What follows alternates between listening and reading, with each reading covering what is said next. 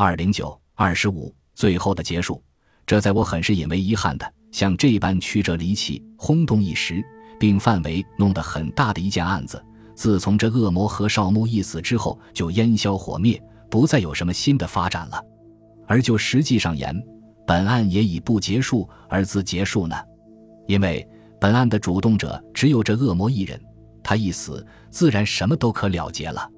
但为求读者们明了和满意起见，我还得好好的交代上几句话。一，孙孝倩的尸体已由法医检验过了，据说先是在食物中中了毒，然后又给人饿死的。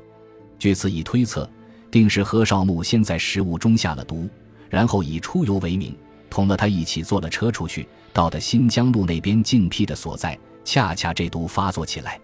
何少木生怕或有呻吟或呼叫之声。从他口中发出，忙意预定的计划，即用手把他饿死了，这在他真执一举手之劳啊！然后把车连人抛弃在那边，管自逃走。二，孙明玉的个人历史和私人生活，即调查明白了。他是一个清苦的小学教员，在乡间教着书，自甘淡泊，什么风华的场所都不去。也曾嫁过人，但那丈夫却不来照顾她。挤出门去好多时候了，照此看来，他和本案却是没有丝毫关系的。不过在这里却又听得了一个惊人的消息：她所嫁的那个丈夫也是姓何，而据胡贤详细调查之所得，正就是那个恶魔何少木啊！好家伙，如此说来，孙家的那三姊妹都在他玩弄之中了，本领倒真是不小啊！我闻得了这消息，不免要这么说。这没有什么稀奇。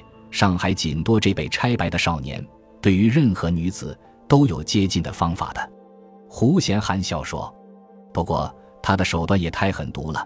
为了要谋得这一份遗产，竟不惜把两个情人的生命牺牲了去。而他所以要把孙明玉留着的，大概为了他比较容易对付。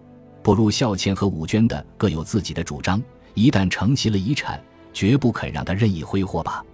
我又说，你这个推测一点也不错。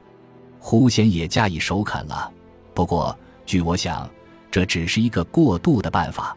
一旦遗产真是到了手，说不定又要找个机会把这孙明玉也一并害死的。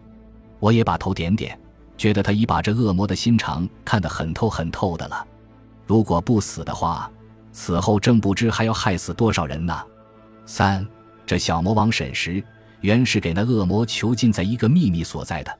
自那恶魔一死之后，经胡贤四处找寻，居然把他寻得，又恢复了自由了。而关于被骗去时的情形，正和胡贤所推测的若合符节。但是那签字的名片呢？是不是你的亲笔？胡贤含笑向他问：“这却是我的亲笔。”他回答：“可是我还得有上一个声明。”这全是给他赚了去的，他对我说：“我是鉴定笔记的一位专家，要知道你的神经是否已健全，只看你所写的字就可明白。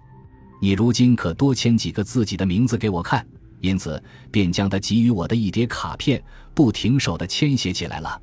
对于这沈石的签字，那恶魔是用这般方法骗得的，也可谓狡诈之至了。我和胡贤听到这里，不禁相视而笑。案结后的数天，胡贤和我同坐在事务所中。孙家比邻的那所洋房自然退了租了。我们不免又谈起了这件案子。胡贤叹道：“唉，讲到这一案，要算是我最得手的一案。不料在这末了，仍又来上这么一个转变，全出乎意料之外，使我不得不自认失败。由此看来，这‘失败’二字竟是跟定我了吧？不。”这不得称之为失败，就算失败，也可说的是虽败犹荣呢。至少孙家那位美人不至遭到毒手，总是全仗你力；而这恶魔的阴谋也是由你揭穿，怎么还不值得称颂一番呢？我忙含笑说：“失败惯了的他，骤闻这恭维的话，倒似乎有点局促不安了。”本集播放完毕，感谢您的收听。喜欢请订阅加关注，主页有更多精彩内容。